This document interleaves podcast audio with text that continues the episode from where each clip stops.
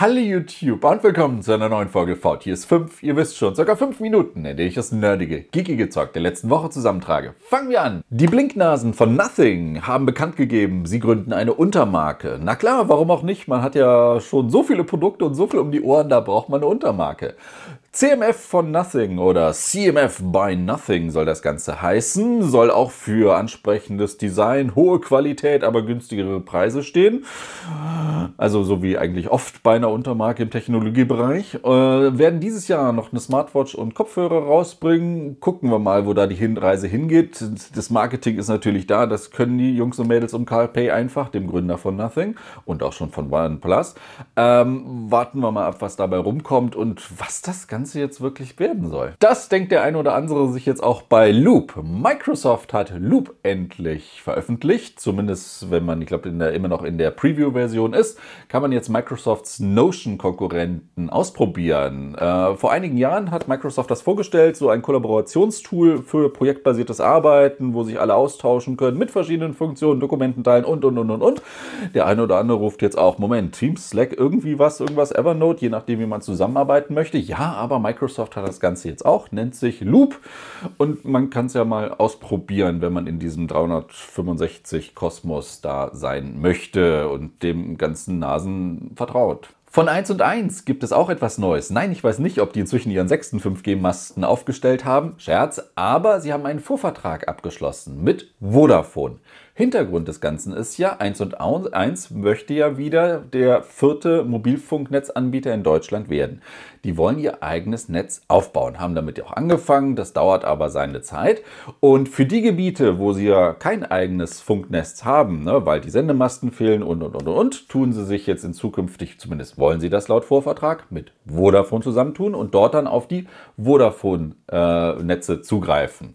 Ja, okay, das Ganze soll, glaube ich, frühestens in einem Jahr starten ist natürlich schön. Ich denke mal, die haben gleichzeitig auch mit der Telekom und mit der Telefonica gesprochen und sich jetzt mit Vodafone langsam eingeschossen. Von früher kannte man, kannte man das ja noch. Da konnte man ja noch wählen. Für einen kleinen Aufpreis hatte man da nicht das, nicht das E Plus-O2-Netz, sondern halt äh, das D2-Netz dann noch. Ja, gucken wir mal, wo es hingeht. Interessant ist es natürlich, vor einigen Monaten beschweren sie sich ja noch beim Bundeskartellamt über, über Vodafone und sagen, nee, bei der Bundesnetzagentur, die behindern den Ausbau, halten sich nicht an Verträge.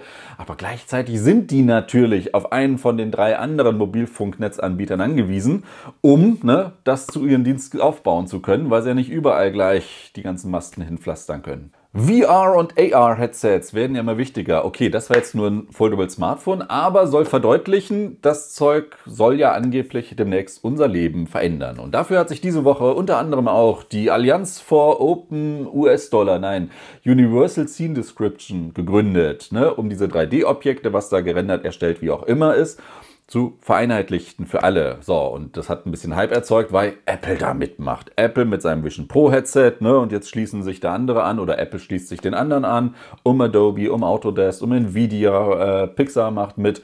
Ne, also ein paar große tun sich jetzt zusammen, um da den, naja, Standard oder zu gucken, dass die untereinander alle vernünftig funktionieren. Ja, wäre natürlich schön, wenn die ganze Branche mal dazugelernt hätte aus den letzten Jahren und anderen Technikbereichen und sich wirklich da äh, lieb und nett zusammenspielt.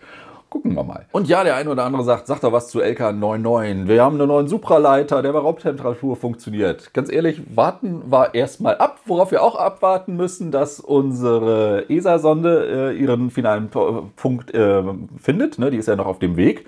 Ähm, die hat aber schon mal ein Testbild geschickt, was schön aussah, aber das ist jetzt noch nicht die Meldung der Woche aus dem Weltraum, sondern die NASA hatte kurzfristig für einige Tage den Kontakt zu Voyager 2 verloren. Übrigens, Voyager 2 vor Voyager 1 gestartet getötet. Aber egal. Ähm, da hatte ein NASA-Programmierer oder was auch immer einen falschen Kommandocode geschickt und dann hatte sich die Antenne von der Sonde, die ja auch nach, boah, was ist das, 40, 50, sonst was Jahren immer noch Kontakt zur Erde hält, ähm, die, die Antennen um zwei Grad falsch ausgerichtet, sodass die NASA nicht mehr normal mit ihr kommunizieren konnte. Dann haben sie es über ein anderes, äh, äh, über eine andere Schüssel geschickt, mit irgendwie so Burst-Signal, was sie ganz lange geschickt haben. Das hat die Sonde dann aufgefangen, hat die Antennen wieder neu ausgerichtet und jetzt können sie wieder ganz normal normal quatschen. Was ich bei dem ganzen Zeug nicht wusste. Hätte diese Ausrichtung nicht geklappt, dann hätte die NASA, glaube ich, noch ein paar Wochen warten müssen. Die Sonden richten sich nämlich immer wieder in normalen Abständen immer wieder dann ihre Antennen normal zur Erde aus, um dann wieder normal kommunizieren zu können.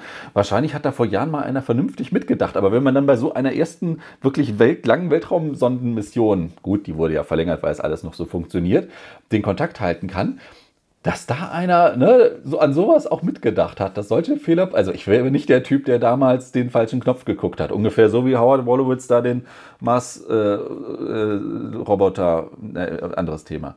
Oh, und apropos Weltraum und für die Fans von Weltraumsachen oder Serien, ähm, für Leute mit viel Geld sehr wahrscheinlich. Nächste Woche fangen die Auktionen an für äh, Requisiten aus The Expanse. The Expanse nach wie vor mit einer der besten Sci-Fi-Serien da draußen. Und ab nächste Woche können dann halt Fans mit viel, mit wahrscheinlich sehr viel Geld darauf bieten. Äh, es gibt allerhand zu Sachen von den Stühlen aus den Raumschiffen zu Bobbys Mars-Kampfanzug und sowas. Da ist echt vieles mit dabei. Also, falls jemand da mitmachen möchte. Und genauso lange wie die Voyager 2 Sonde jetzt schon unterwegs ist, können Leute ab dieser Woche Baldur's Gate 3 spielen. Ne? Seit, ich glaube, fast drei Jahren haben ja die Vorkäufer schon äh, Zugriff auf den Early Access. Ich glaube, Kapitel 1. So, aber jetzt ist es offiziell gestartet, zumindest für die PC-Nutzer. PS5 und Mac-Nutzer müssen sich noch einen knappen Monat gedulden. Und was ich bisher gehört habe von den Leuten, die, selbst von den Leuten, die 20, 30, 40 Stunden da schon reinstecken konnten, ja, der Einstieg es ist wieder ein rundenbasiertes Rollenspiel. Teilweise dauert es und teilweise, die alten Baldur's Gate Fans wissen es, man kann da locker 60 Stunden und man ist noch nicht mal zur Hälfte weiter äh, viel Zeit rein investieren, aber es soll noch besser werden. Auch wenn Kapitel 2, zumindest das, wo die meisten inzwischen von den Intensivzockern inzwischen schon sind, auch noch diverse Bugs aufweist ja, da wundert es dann auch nicht, warum Early Access jetzt drei Jahre und na, wenigstens Kapitel 1 ist ausgereift. Und wer lieber noch ein bisschen wartet auf den einen oder anderen Bugfix und Telekom-Kunde war und die Disney Plus Aktion mitgenommen hat für ein Dis Jahr Disney Plus auf Telekom-Nacken für lau, ähm, da kam die Woche Meldung von der Telekom, die verlängern die Aktion nochmal um zwei Monate. Schön, also muss man ja auch mal anerkennen, wenn solche Aktionen da sind und dann machen die auch aus nichts, wir legen nochmal zwei Monate drauf. Vielen Dank. Und trotzdem sage ich diese Woche äh, ne, nichts mit Disney Plus, auch nicht der Trailer zur vierten Staffel von Enchantment auf äh, Netflix. Ne, startet zum 1. September die vierte und letzte Staffel. Schöner Trailer, der nochmal für ein voluminöses Ende sorgt, sondern ich verweise als Unterhaltung der Woche diesmal auf Amazon Prime und das Remake von Takeshis Castle ist gestartet, kann man sich angucken. Es gibt direkt acht Episoden, die man direkt gucken kann neue Gesichter, neue Generäle und, und, und, alte Shows.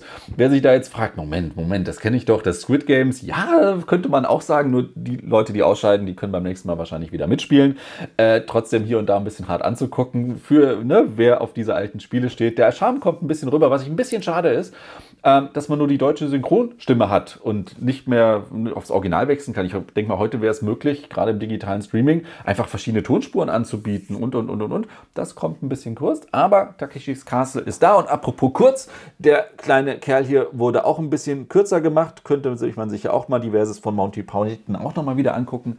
Aber das soll es erstmal gewesen sein mit VTS 5, Folge 612 ist vorbei.